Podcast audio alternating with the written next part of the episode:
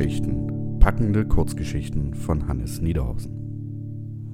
Herzlich willkommen zur Episode 5 des Podcasts Hutgeschichten. Mein Name ist Hannes Niederhausen und ich lese hier einmal im Monat eine Kurzgeschichte vor. Das ist jetzt die erste reguläre Ausgabe, die ja am 15. Dezember erschienen ist. Das heißt, morgen ist der dritte Advent und dann ist natürlich noch Zeit für eine Weihnachtsgeschichte. Und was ich euch heute präsentieren möchte, ist die Fortsetzung der Geschichte, die ich vor zwei Wochen veröffentlicht habe, das Schweigen der Elfen. Die Elfen schweigen nicht mehr, sondern arbeiten wieder fleißig. Aber der namenlose Detektiv hat sich auf die Suche gemacht, um herauszufinden, wer denn jetzt diese Pillen produziert hat. So, wem das jetzt überhaupt nichts sagt, der hat die Geschichte offensichtlich nicht gehört oder gelesen. Und ich empfehle jetzt sehr, hier mal zu pausieren und in die vorherige Episode zu gehen und die zu hören. Oder auf meine Website www.hannesniederhausen.de zu gehen und dort das Schweigen der Elfen zu lesen.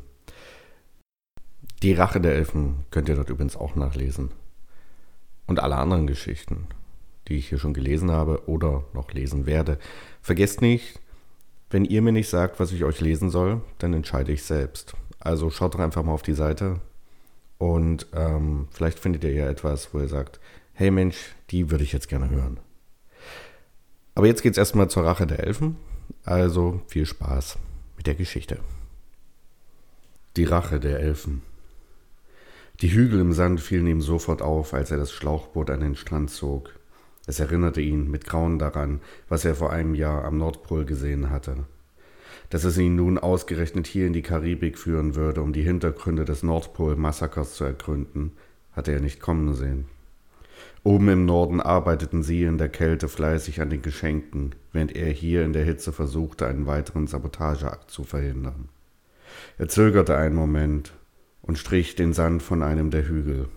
Er befürchtete, weitere tote Elfen zu finden, doch dies war kein Elf, sondern ein muspelbepacktes Nagetier, das an ein Eichhörnchen erinnerte.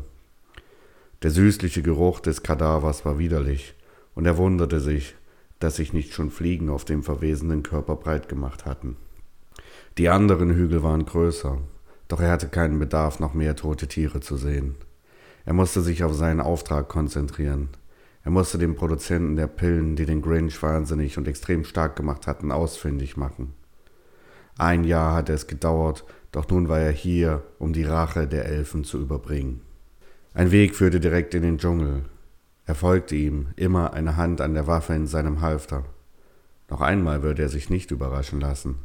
Manchmal spürte er die gebrochene Rippe noch, und den verlorenen Backenzahn hatte er auch ersetzen müssen. Es raschelte im Gebüsch. Er zog die Waffe und zielte auf einen schwarzen Puma, der auf ihn zukam. Zumindest sah das Tier so aus wie ein Puma, nur war es genauso muskelbepackt wie das Eichhörnchen. Er zögerte nicht lange und schoss dem Tier direkt in die Augen. Es sackte zusammen und er atmete beruhigt aus. Was er allerdings nicht mitbekam, war, dass sich jemand hinter ihm angeschlichen hatte. Er hörte nur das Klong und spürte den Schmerz auf seinem Hinterkopf. Dann wurde alles schwarz. Als er wieder zu sich kam, war er an einen Stuhl gefesselt. Neben ihm rannte ein Hamster in seinem Rad so schnell, dass er den ganzen Komplex mit Strom zu versorgen schien. Auf der anderen Seite saß ein Fleischklops dem Grinch nicht unähnlich. Na, du Lauch? Er zog an seinen Fesseln. Haben Sie dich schön vollgepumpt? Was macht denn der Kopf? Bestimmt ganz hohl. Der Muskelberg hob den Kopf und es knirschte wie Leder. Halt doch dein Maul. Keine sonderlich schlaue Antwort. Er wollte schon selbst zu einer Antwort ansetzen, wurde aber vom Quietschen einer Tür abgelenkt. Absätze klackten auf dem Metallboden. Tack, tack, tack. Und als er sie dann endlich sah, klappte ihm der Mund auf. Er wusste nicht, was er sagen sollte. Er kannte die Schönheit, die sich nun über ihn beugte. Er kannte sie von Fotos aus dem Büro des Weihnachtsmanns. Überrascht? fragte sie. Er hätte gern geantwortet, doch dafür müsste er den Mund zubekommen. Also nickte er einfach. Sie kennen mich also. Er nickte. Dann endlich klappten seine Zähne zusammen und er sagte, Wieso zum Teufel sabotieren Sie Ihren eigenen Mann? Sie lächelte. Was würden Sie denn tun, wenn Ihr Partner nie Zeit für Sie hat, weil er Geschenke für Kinder basteln muss und sie dann auch noch selber verteilt? Jedes Jahr verspricht er mir, dass wir nach Weihnachten hierher kommen, auf unsere eigene Insel, wo uns niemand stört und wir nichts zu tun haben. Wissen Sie, wie oft er hier war? Ich schätze mal nie. Wer will schon freiwillig auf die Insel des Dr. Moreau? Als nächstes hörte er ein Klatschen.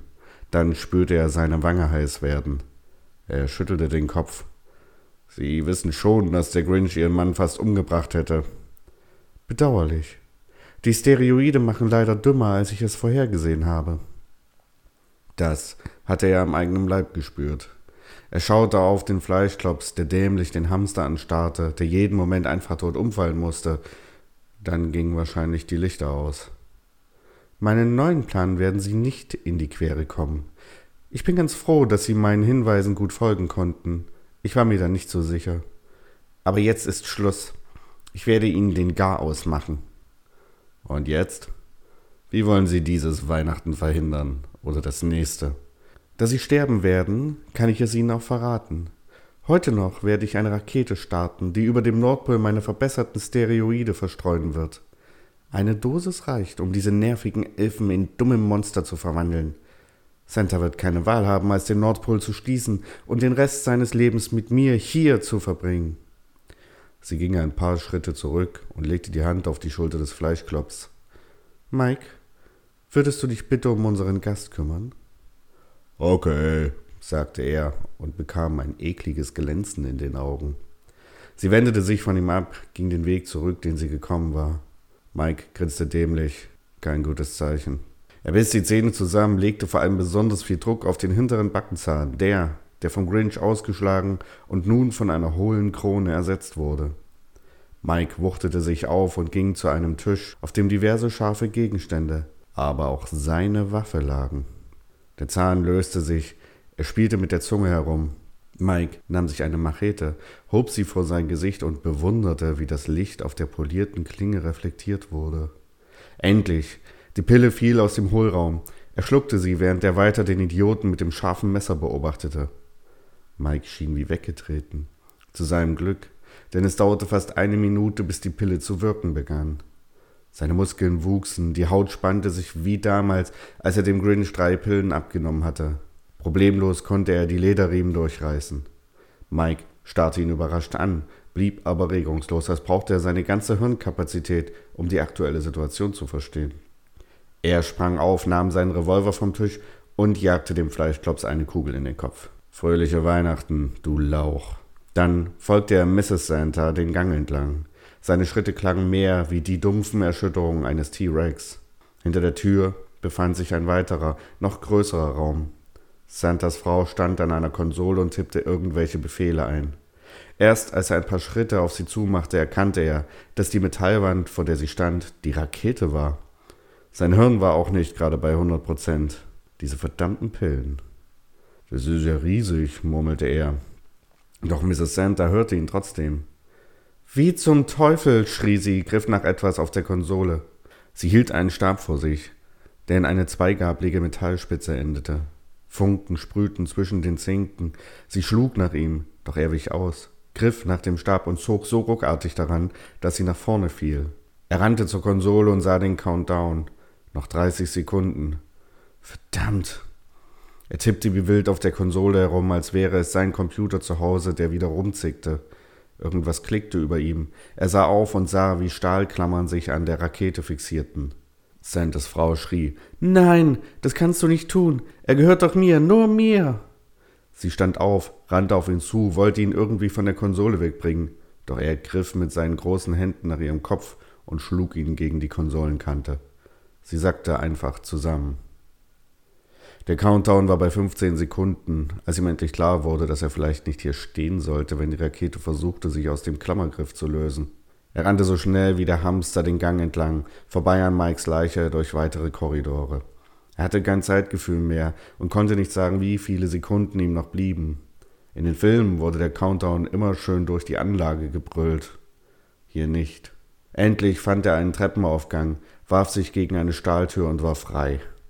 Aber auch hier würde er nicht sicher sein. also rannte er einfach weiter, ohne Rücksicht auf irgendein mutiertes Tier, das ihn anfallen könnte. Es schien, als witterten die, die Gefahren machten sich aus dem Staub. Er hörte nicht einmal Vogelgezwitscher in den Ästen über sich, dafür aber die Explosion. Die Erde bebte, und dann schien sie ein Stück des Dschungels zu verschlucken. Er rannte weiter, immer schneller. Dank der Pillen hatte er keine Probleme, dem Erdrutsch zu entkommen. Am Strand schnappte er sich das Schlauchboot, warf sich hinein und machte den Motor an. Dann endlich lehnte er sich zurück und atmete tief durch. Jetzt musste er Santa Claus nur erklären, dass er Witwer war.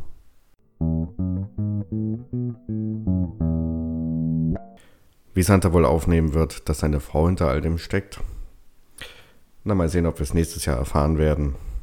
Jetzt wünsche ich euch erstmal ein besinnliches Weihnachtsfest ohne großes Drama und einen sehr guten Rutsch ins Neujahr 2019.